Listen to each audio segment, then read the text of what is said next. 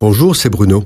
Merci d'écouter ce podcast. N'oubliez pas de vous abonner et d'activer les notifications afin d'être averti chaque semaine des prochaines sorties. Trois développements numériques explosent depuis quelques années et impactent toutes les facettes de la société, avec, à plus ou moins long terme, des conséquences que tout le monde ignore. Ces développements sont Internet, dont il n'est plus besoin de parler, le big data avec l'évolution fulgurante des algorithmes d'intelligence artificielle et la blockchain. Qu'est-ce que la blockchain et sa monnaie virtuelle la plus connue, le Bitcoin? La blockchain, ou chaîne de blocs, est un protocole virtuel via Internet qui permet de réaliser des transactions financières en contournant tous les organismes traditionnellement dédiés à cela, les banques par exemple.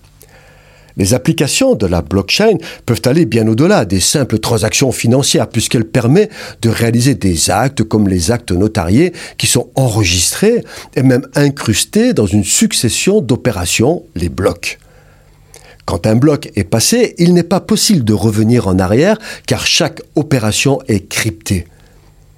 Il existe bien d'autres monnaies virtuelles que le Bitcoin et leur succès est dû au fait que toutes ces transactions sont anonymes ce qui intéresse les gens qui ont tout intérêt à être discrets, mais pas que.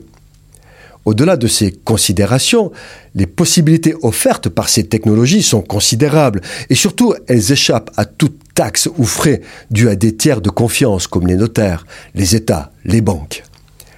Les transactions ne révèlent aucune donnée personnelle.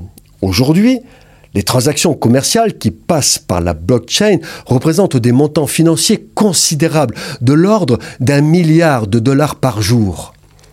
Cela soulève quelques inquiétudes, car finalement, toutes ces transactions reposent sur de l'argent qui n'existe pas. Ce qui fait fonctionner la blockchain, ce sont quatre éléments. Confiance, facilité, gain d'argent et spéculation, puisque la valeur des monnaies virtuelles fluctue pouvant procurer de grandes sources de profit.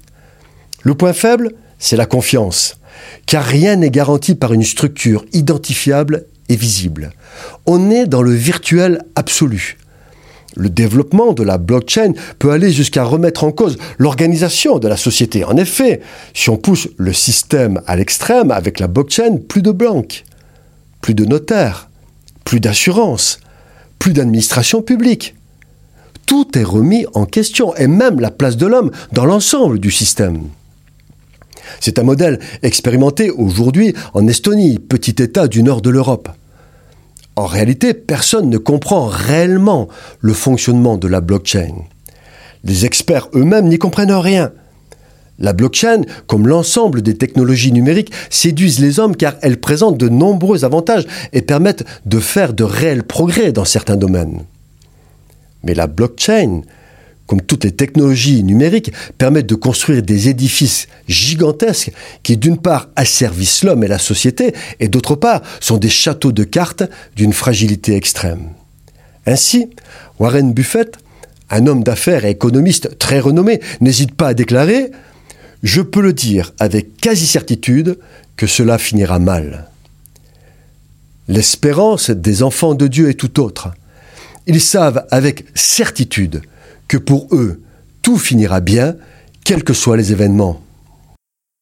Cette chronique a été produite par Bruno Oldani et Jacques Cudeville.